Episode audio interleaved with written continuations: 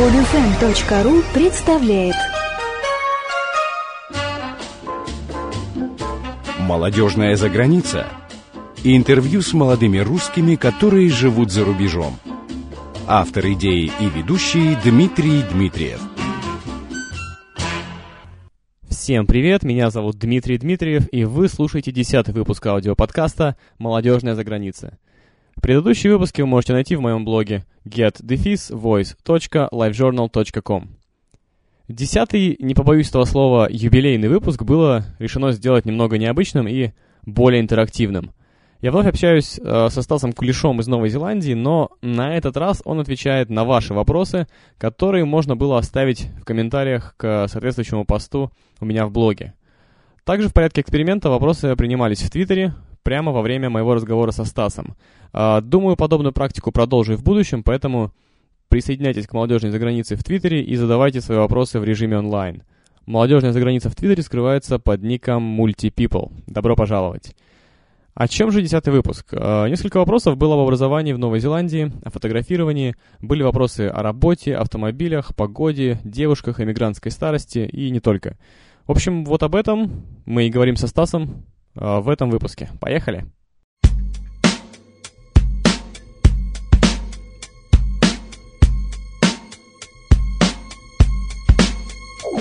This is for every life story, every detail. X.com millionaires with shitty jobs in retail.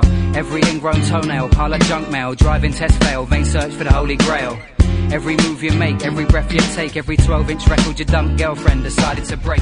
Я отобрал вопросы, которые вот оставляли как раз в ЖЖ, и тут еще отписал, что сейчас можно в Твиттер писать, и даже что-то там уже отписали. В общем, по порядку Да? я, да. а, А где Твиттер? а, на twitter.com multipeople. Угу. Вот. Там пока один вопрос, опять же, про образование, но еще поговорим об этом. В общем, для начала хотел спросить такой достаточно... Я его прост- открою просто. Да, открывай. Достаточно простой вопрос от юзера Hitcher. А, Он спрашивает, какая у тебя была первая мысль, когда ты впервые увидел океан? Ой, ну это было очень круто. Это огромное какое-то что-то большое пространство, совершенно другая какая-то планета. Ну, очень много воды я и раньше видел, но здесь было очень-очень много воды и очень-очень большие волны. Это все очень было поразительно.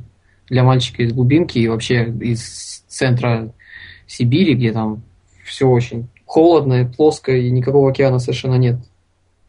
А в озерах там какие-нибудь окуньки и всякая фигня. Тут Понятно. настоящий океан, там волны, там серферы, там скаты. Как-то было там, шел с работы, там как раз рядом на берегу работал, шел с работы и там смотрю, скат плывет рядом. Я рассказал знакомому товарищу, он говорит, так, скат, значит скат, его ловить. Так, значит, надо крючок, надо наживку, но он такой рыбак. Поразительно было, конечно, удивительно. Прикольно. А, Следующий тоже вопрос, опять же, от Хитчера, и вот вместе с пользователем Пиколи. А, Они еще спрашивают про фотографию. Если конкретней, то какое место занимает фотография в твоей жизни? Это хобби или что-то больше? Какие у тебя планы есть э, ну, по поводу фотографии? А также, что она тебе дает в моральном, материальном плане? И желание фотографировать вызывает желание путешествовать? Или это наоборот, или нет? Это очень слишком так, куча вопросов компактно получается. Если про фотографию вкратце рассказать, тогда получается, что я случайно начал, по сути, этим заниматься. Мгм. буквально три, три с половиной года назад, кажется. Вот. Э, Купил какую-то камеру, начал что-то фотографировать, и мне казалось, что это как- как-то получается или не очень. Ну, на самом деле, я, конечно, понимаю, что ни черта не получалось. Вот. Потом мы поехали на Южный остров, и там было много всего красивого. И я подумаю, что там, как, как бы коряво я не снимал, то, в принципе, там все равно получалось нормально.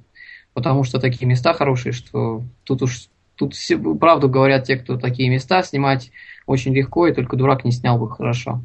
Вот. А потом как-то так получилось, что раз люди говорят, вот, ваши фотографии, ваши фотографии, мне так лестно стало, я думаю, ну, значит, у меня получается. И потом еще, наверное, спустя год уже набрался смелости говорить, что я вот какой-то фотограф там или еще что-то в этом духе. Но вообще, в основном получилось так же, как я в прошлый раз рассказывал про фрилансерство, да.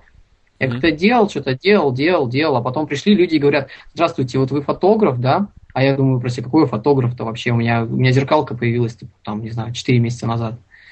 Вот. А все очень так спонтанно, как с любым вообще, на самом деле, другим занятием, что с фотографией, там, что, не знаю, с музыкой какой-нибудь. А, получается так, что начинаешь этим заниматься, и оно получается.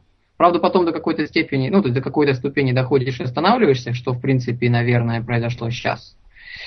Вот. И сейчас, это продолжая отвечать на продолжение вопроса, сейчас, наверное, уже нет такого, что вот надо поехать, отфотографировать, а потом всем показать, и вдруг там что получится гениально. Меня сильно охладил вот этот э, семинар Максимишина в Непале, когда я увидел действительно настоящих таких фотографов, которые хотят этим заниматься и могут этим заниматься. И у них было очень все, у них глаза горели, как они там бегали, бегали, бегали. У меня тоже горели в те 10 дней. Но вот после того, как я туда съездил, я не фотографировал вообще, ни одного снимка не сделал, это месяца три. Потому что там было по полторы тысячи снимков в день. Очень дикое какое-то истощение, просыпаться рано, чтобы утренний свет поймать, э, допоздна это все разбирать на мастер-классе. А, и, и, в принципе, как-то так стало понятно, что если этим заниматься всерьез, то это надо брать, все бросать и заниматься этим всерьез. А, а вот так вот как бы полухобби, это вот оно на уровне как раз ЖЖ и остается. То есть я совершенно не считаю, что есть какой-то уровень, я совершенно не считаю, что есть какой-то класс. Просто вот для ЖЖшечки, наверное, вот хватает. Если по-серьезному этим заниматься, то нужно приложить, наверное, достаточно много усилий, чтобы перестать работать где-то там еще и делать это в полный рост. Ну, потому что именно так это делается, если это делается по-настоящему. А иначе это так, хобби. То есть тут как ни крути, это хобби в любом случае. Хорошо, хорошо, понял тебя.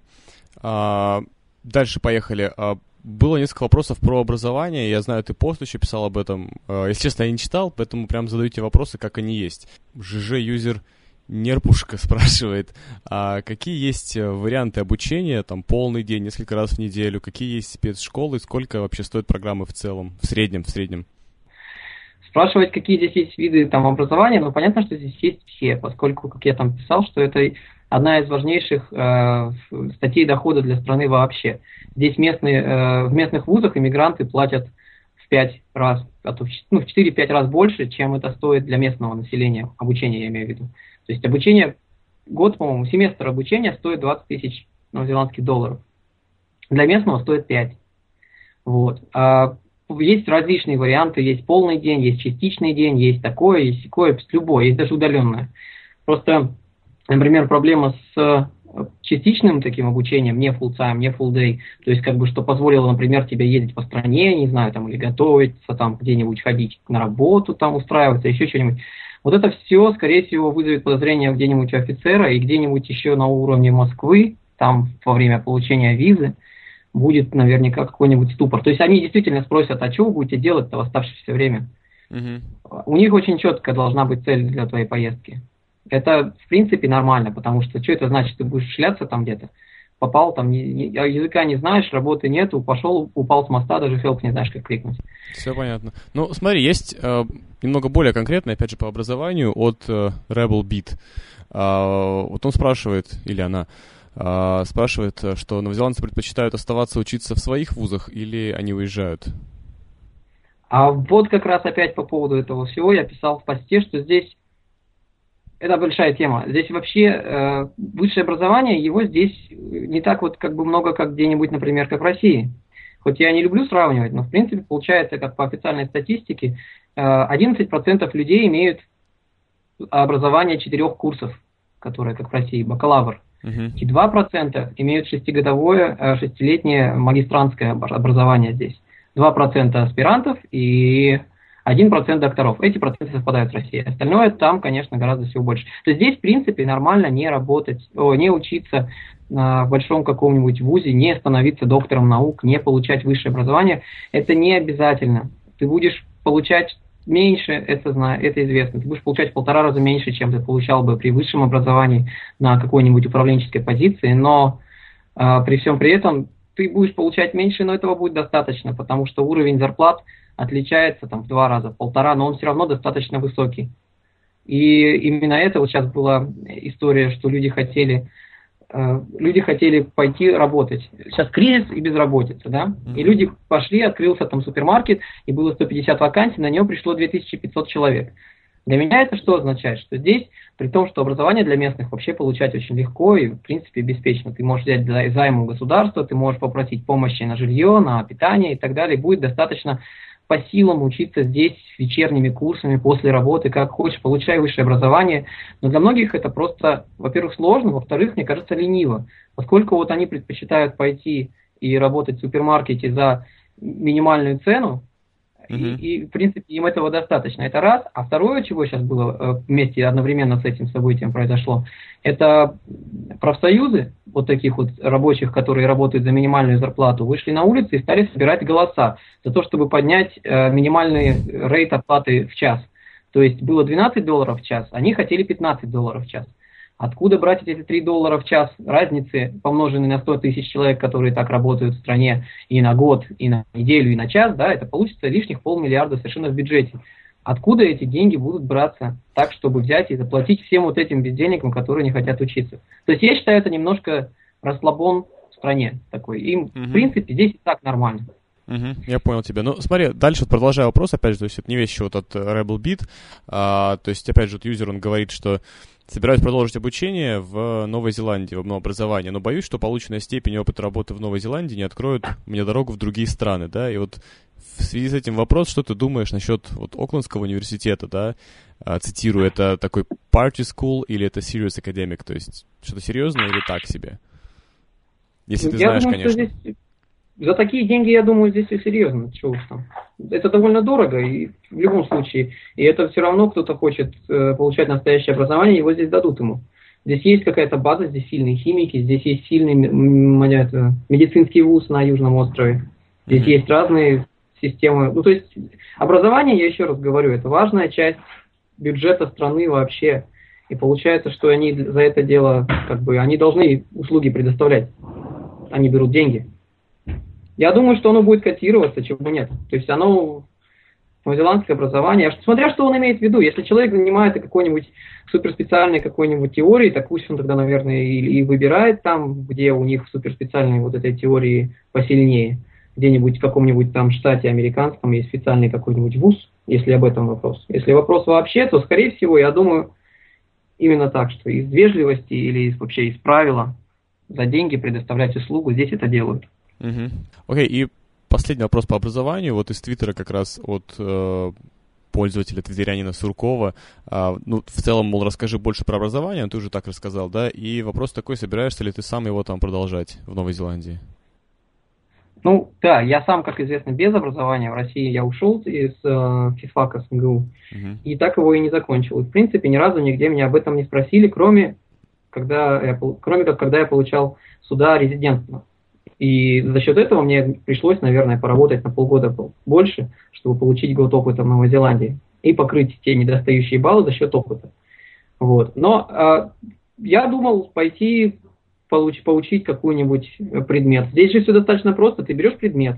Предмет стоит как в магазине какой-то пакетч, он стоит там 500 долларов, да, и это будет значить, что я буду ходить 2 часа в неделю, 2 часа в неделю на какую-нибудь лекцию после работы куда-нибудь в университет.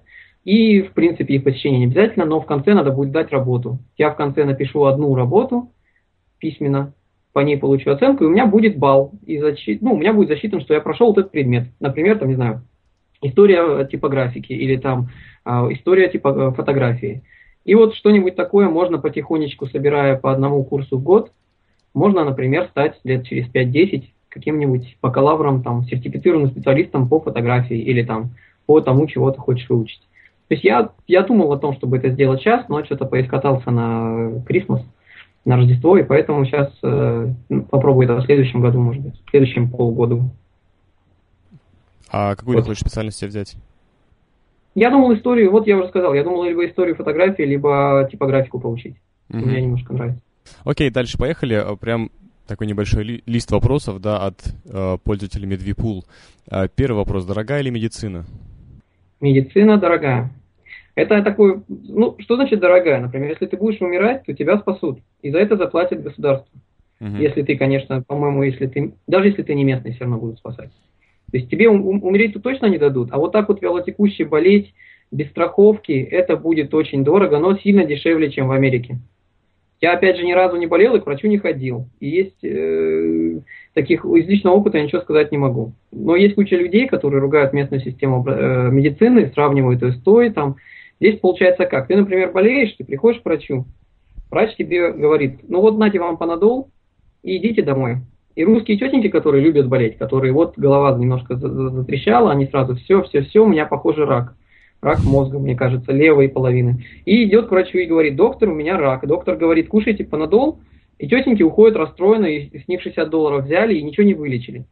Суть тут такая, что доктор, они тут, доктора, они здесь очень долго учатся, и они действительно не дураки, их э, на первой стадии доктора, вот эти педиатры, э, которые общие доктора, их суть, чтобы выяснить, выяснить найти, болен ли человек или нет, диагностировать. И если они это находят, сразу отправляют в больницу, и там суперлюди все чинят. Вот. За, если нет страховки за деньги, если есть страховка за другие деньги. То есть цены там высокие, это правда, но не такие, чтобы прям непосильные. И качество да хорошее. Хорошо, вот. понял тебя. Дальше поехали. А какие налоги с э, зарплаты у наемного рабочего? Ну, это мне надо пойти и посмотреть, но в целом там довольно-таки, если вот просто ты устроился в контору, и ты просто, как я сейчас, например, uh-huh. по вращенной схеме плачу налоги, там идет, э, так, там идет, значит, часть, часть налогов ты платишь за сумму там от 0 до 20 тысяч, условно говоря, в год, Потом от то, что от 20 до 30 облагается еще одним налогом, а от 30 и выше облагается еще третьим налогом. И вот это ты все вот эти вот э, хвостики складываешь, и получается что-то около 26 с половиной, наверное, так. Вот. Это то есть где-то так вот человек платит. То есть средняя зарплата, скажем, 50 тысяч в год, ну такая средняя, mm-hmm. средняя, чуть повыше, чем средняя, 50 новозеландских долларов тысяч в год, а, минус 26%, где-то примерно это 3000 долларов на руки в месяц. Угу. Все, вот все понятно. Счет. Ладно, дальше про деньги говорим. То есть следующий вопрос про бизнес. А, ну, первый такой из него такой общий, как в Новой Зеландии с возможностью вести бизнес, но давай конкретизируем, да, вот сразу следующее. Сложно ли зарегистрировать свой бизнес и нужно ли быть гражданином для этого? И как там с налогами?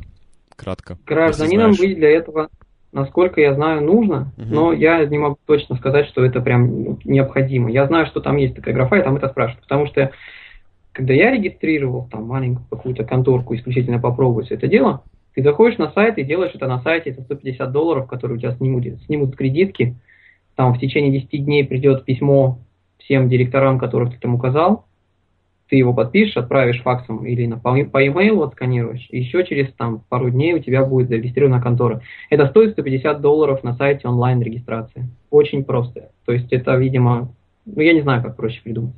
Угу. И вот, все. То есть, про налоги все, не ты... знаешь? Про налоги я ничего не знаю, потому что я их еще не платил. Ну там, там, там есть налоги, да, там, там это отдельно. Это все открыто, это все открыто и находится на сайте ARD.gov.nz. Все, понял тебя. Вот. Окей. Более, так скажем, общие вопросы, да, все от того же Медвепула. Э, похож ли в новозеландский английский на австралийский английский, или он такой более самобытный? А, ну, это вот недавно обсуждали, буквально на днях. А, в Австралии, как говорят, это злая версия местного акцента. И, конечно, он отличается. То есть здесь акцент, он такая, мне кажется, серединка на половинку между англи- английским и австралийским на пути к американскому, да, американцы говорят более похоже на австралийцев. Угу. Какой-то, не знаю, фермерский какой-то, немножко такой, мне кажется, быдлячий акцент. Но это как бы просто потому, что мы к нему, конечно, не привыкли. Здесь есть общая такая тенденция по части акцентов. Здесь же фермеры, и в Австралии там какие-то конфликты. Вот. Они все люди невысокого образования и вообще стремятся упростить и жизнь, и быт, и вообще и язык тоже. И получается, что, как мне говорили там в школе еще английского когда-то, что они усредняют гласные, и если бы они говорили, у них вот нет, например, milk, да, молоко, они говорят milk, milk, milk. Это такой-то буль-буль, потому что они э, не стараются, не следят за правилами, они не хотят их знать, им это не надо, они пасут коров, или там, не знаю, гоняют кенгуру, и больше ничего им особо и не интересно. Поэтому такие тут акценты, они на Южном острове вообще-то даже заметно. Получается, что и местных понимать даже сложно местами. Вот. Ок. А, про климат. Насколько жарко летом, вообще дождливо и холодно зимой, и теплый ли океан? А, океан холодный. Я не знаю, вот, кстати, разве что можно вот тут, вот в этом месте, наверное, можно развенчать миф о том, что здесь тропическая страна. Так. Здесь тепло, здесь тепло где-то с декабря по март. Океан прогревается к февралю к апрелю он остывает. Купаться слева нельзя, потому что там большие сильные волны и течения. Купаться справа, ну я имею в виду справа северного острова, слева северного острова, можно, и там, а, ну там, там нормально где-то будет, два месяца можно будет купаться. На южном острове все время холоднее, чем на северном, и в принципе купаться в океане там, по-моему, так особо-то и негде. То есть там купаются, понятное дело, в этих гидрокостюмах, и серферы, и все это, все это там есть. Но так, чтобы, знаешь, проснулся, там, выпил мохито и пошел плескаться в океане, здесь такого нет, потому что, в принципе, так-то прохладно. То есть летом тепло это 25, 30 иногда. Потом, потом будет все время 15-20, ближе к зиме, то есть к июлю, будет 10, а может быть и меньше. А когда здесь 10 и может быть и меньше, и вокруг нету, а, в доме нет утепления, потому что здесь, в принципе, нет центрального отопления. Здесь есть газовые горелки и всякие такие штуки, которые ты сам покупаешь. То эти 10, они как снаружи, так и внутри. Плюс дома строятся очень просто и дешево и быстро. Ну, это сейчас они пытаются изменить, но раньше было так, по крайней мере. поэтому получается, что ты приходишь с работы и, в принципе, в курточке вот так и ужинаешь. Это нормальное явление. Они сами так живут, это нормально. То есть Вау. у них в газете э, такие советы. Если у вас дома холодно, проверьте, закрыты ли окна зимой. То есть зимой достаточно прохладно. Сколько температура зимой примерно? Зимой не так, чтобы прямо сильно-сильно холодно, я же говорю. Там зимой получается 10-15, а. может, градусов. А снег вообще бывает? Дождь, Нет Новой Зеландии? Влажно. На Южном острове, конечно, бывает. В этом году даже был на Северном. То есть есть, конечно. На Южном острове там, там, там холоднее, там лед по утрам, там снег еще где-то там даже в горах. И не только в горах и в городах вроде Донедина или там Инверкагела какого-нибудь. Все, ладно, понял тебя. А, следующий вопрос от ЖЖ-юзера Рустиджило. Стас, расскажи, как удалось решить проблемы с армией после отчисления из университета? После отчисления из университета я, честно, честно бегал. То есть не то, что бегал, точнее, скрывался. Я сидел в Академгородке, дома работал и ничего никуда не ездил, никуда не ходил. То есть я боялся лететь на самолете домой, потому что я думал, что меня там поймают в аэропорту и возьмут, заберут в армию. Я боялся в некоторые в периоды призыва, я боялся появляться на каких-то там э, в местах скопления каких-то людей. Вот, мои тогдашние, там, не знаю, друзья, враги, недруги, они там э, планировали меня сдать органам в шутку или всерьез, но я не знаю. В общем, короче, это было не очень весело, а потом все это закончилось тем, что было принято решение наверное, такое просто усилием воли, что надо куда-то что-то делать, да, и надо было как раз ехать в Китай, а для этого надо было получать, менять просроченный советский паспорт на, на, ну, на нормальный, плюс получать загран, плюс параллельно еще отмазаться от, от армии, да. И я там нашел такой вариант, который, конечно же, я не могу тут, наверное, сказать, по крайней мере, даже в любом случае, даже если я скажу, никому это ничего не поможет. Угу. То есть есть, есть вариант, платишь деньги, и ты не служишь в армии. Угу. Ну, по- понятно традиционный такой вариант для России. В общем. Вот, да, я, я, я взял, тогда так получилось, что я взял пак, пэкэдж такой, когда мы сделали загран, мы сделали военный билет, и вот. Это честно. Ну, я понял тебя. Окей, спасибо. Дальше едем. А, MD Lex спрашивает по поводу девушек. А, как, как там вообще с девушками, новозеландские девушки, они, не знаю, это уже, это уже от меня, да, такие, они красивые или не очень? Ну, они такие грушеподобные. У них, у них лицо симпатичное, потом у них наверняка присутствует грудь, потому что они все-таки немножко полные. А потом у них такая задница есть, да, и это все потом привыкаешь. Поначалу ты приезжаешь и думаешь, какой кошмар, какой кошмар, какой кошмар, потом среди этого наход, начинаешь находить что-нибудь симпатичное, и в принципе здесь есть симпатичные девчонки, но их мало. Mm-hmm. В России в этом смысле, конечно, там вообще Россия страна красивых женщин и дешевой водки. Ну да, у меня примерно то же самое было после возвращения из Штатов. Я все-таки понял, что это не стереотип про то, что в России очень красивые девушки. А это действительно правда. Там это действительно так, да. А, и продолжая, продолжая этого вопрос, он спрашивает, как, э, как вот цитирую, да, как наши уживаются с новозеландками, или же наши с нашими чаще уживаются? Ну, это... смотря кто, потому что с женщинам, русским невестам, в принципе, проще. Не, он имеет в виду парней, Они... я понимаю, то есть именно парней. То есть как парни Как с... парни уживаются. С Из парней я знаю буквально... Не, ну, вообще-то да, я знаю где-то три пары, да, которые живут с новозеландками и живут нормально, почему нет? Почему нет? Они, они с ними разговаривают, они с ними живут. Это серьезные как, отношения у людей. У них жизнь вместе. Это же как, как, как, что значит как уживаются? Если живут, значит уживаются. Ну, тоже верно. Хорошо. Ну, может быть, вообще, например, был бы ответ, скажем, что ты вообще не знаешь ни одну пару, кто живет с новозеландками. Раз, Нет, раз есть, знаешь, есть, значит, есть. уживаются. Ладно, дальше едем. А, вопрос от Jumping Master. А, как в Новой Зеландии со спортом? Вот что популярно именно у молодежи? Если можешь, то именно про экстремальный спорт Новой Зеландии что-нибудь расскажи.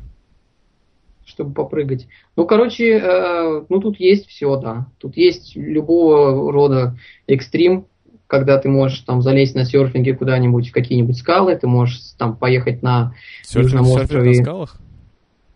Ну, возле скал, где там волны повыше и посильнее тебя об них долбашит об эти скалы. Я не знаю, я не очень большой фанат экстремального такого всего, но здесь есть горы, здесь есть серфинг, океан, все это очень опасно.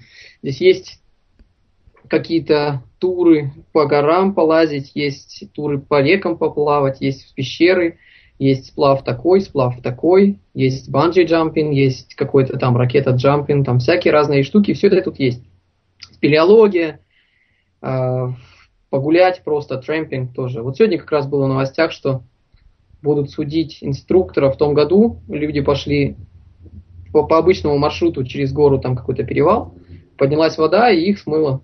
Детей и инструктора. И вот теперь второй инструктор, который там был, и вот теперь с ним разбираются. Знал ли он о том, что погода меняется, почему он не воспользовался там каким-то специальным спасательным металлическим тросом и так далее. То есть где, где себе найти приключения на задницу есть? То есть все в порядке, экстремальный спорт есть, и стабильно люди от этого умирают, значит, значит все да, да, нормально. на- в новостях, да, в новостях показывают, как они стабильно это делают. Ясно. Ну, все от того же Jumping Master. Второй вопрос по поводу автомобилей спрашивает. А у тебя есть, есть ли у тебя самого машина, да? А, и вообще, что там популярно вот в плане автомобилей, какие на них цены? Ну, по поводу, по поводу цен надо сходить и посмотреть на trademe.co.nz. А, Там помедленнее куда? единственное место.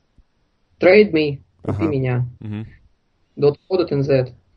Вот. Ты там, там аукцион, это местный eBay. eBay потом пришел и не смог пробиться, потому что захватил его местный рынок TradeMe. Вот. На TradeMe есть все цены всего, что продается, и люди там покупают, если это подержанное. Вот. Поэтому автомобиль, автомобиль начинается, который едет, да, он начинается от тысячи долларов. Который более-менее нормально едет, но это совсем студенческий вариант, который более-менее нормально едет, которую я себе вот покупал, да, это 3000 местных долларов. В пересчете на российские доллары, на американские, это совсем мало. Плюс ко всему там никаких проблем нет с регистрацией и так далее. Это я тоже уже где-то писал, по-моему, но когда ты покупаешь машину, ты даешь деньги ее владельцу, он дает тебе ключи, все, эта машина твоя, ты можешь на ней ездить. Потом ты идешь на почту как-нибудь в один из свободных дней в течение недели, заполняешь на любую почту, идешь и заполняешь там бумажку. Или даже в интернете идешь и заполняешь. Там тебе с кредитки снимают 9 долларов, и все, машина твоя полностью. Все. То есть типа, потом ты занимаешься регистрацией, там проходишь техосмотр. Техосмотр ты проходишь в любом месте. Любая практически мастерская может э, сделать тебе техосмотр за какую-то условную сумму. Только там единственное, конечно, у них условие, что если что-то там они найдут, то они это починят. Мгм. Но им не, не особо выгодно, чтобы там что-то ломалось. Обычно они, ты находишь такого, который не врет, а те, которые врет, э, они, они не нужны. Вот. То есть я- а с машинами все просто. Здесь нет особенной, насколько я знаю, такой тяги к богатству и роскошествам и всему такому. Вот. Поэтому ездит народ на чем, на чем хочет, на том и ездит. Кому надо какую-то семейную машину, те покупают семейную, кому надо просто, чтобы ездила, те, чтобы ездила. Кто-то ездит на холдинах. Здесь делают в Австралии холдены. Это, по-моему, Opel. Я, не, я, не- я Я вообще не тоже- вожу, тоже в не машинах знаю. не разбираюсь. То есть у, тебя у тебя машины как бы самого нет, да? Ты сейчас ни на чем не ездишь. А- Она у, меня, она, она у меня есть, но я не вожу. А, То есть я, меня возят. Я удобно устроился. Вот. Ну, но машина у тебя личный меня есть. водитель? Типа того, да. Ну, есть, мы живем же тут э, с флетмейтами. Мгм. Получается, что кто-то есть, кто водит себя. Ну, понятно. Удобно. Вот.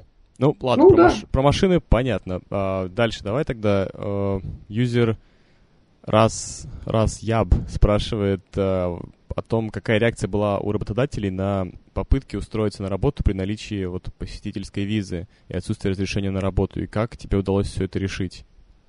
Вот э, Ну- дальше продолжаю, просто он сравнивает с Англией, с Канадой, что там как бы э, у работодателя вместе с желанием взять на работу кого-либо из-за границы, да, а появляется нема- немало разной волокиты, которую они резонно не хотят на себя брать. Вот как у тебя это было в Новой Зеландии, как это обстоит в Новой Зеландии?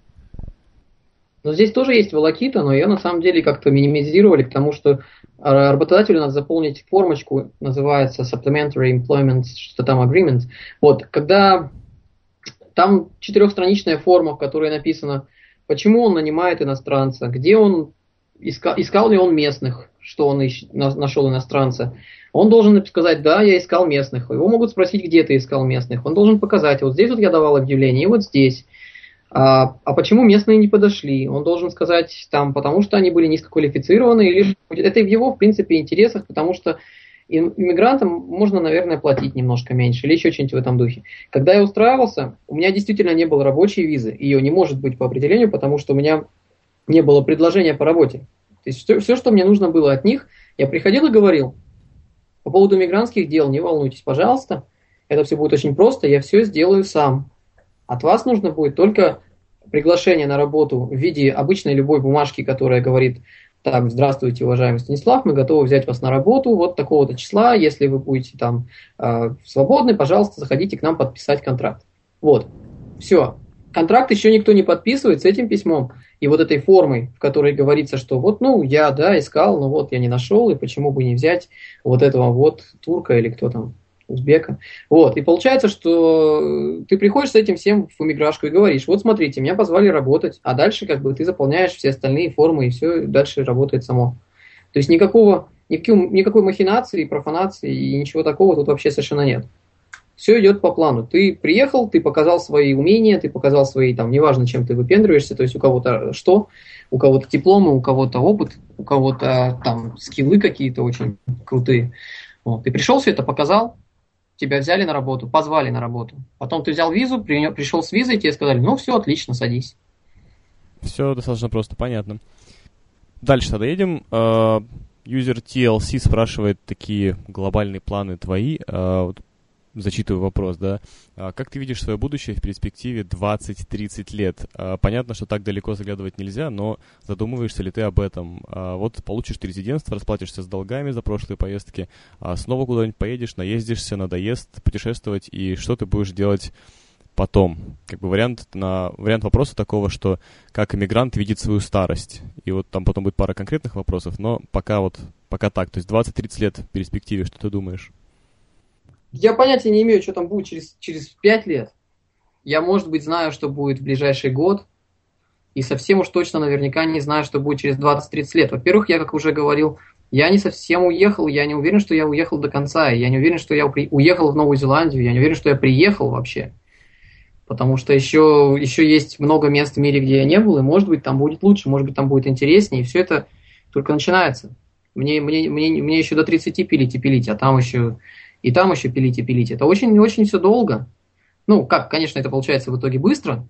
Все эти решения, они принимаются, ты делаешь что-то там куда-то двигаться. Но резидентство у меня уже есть.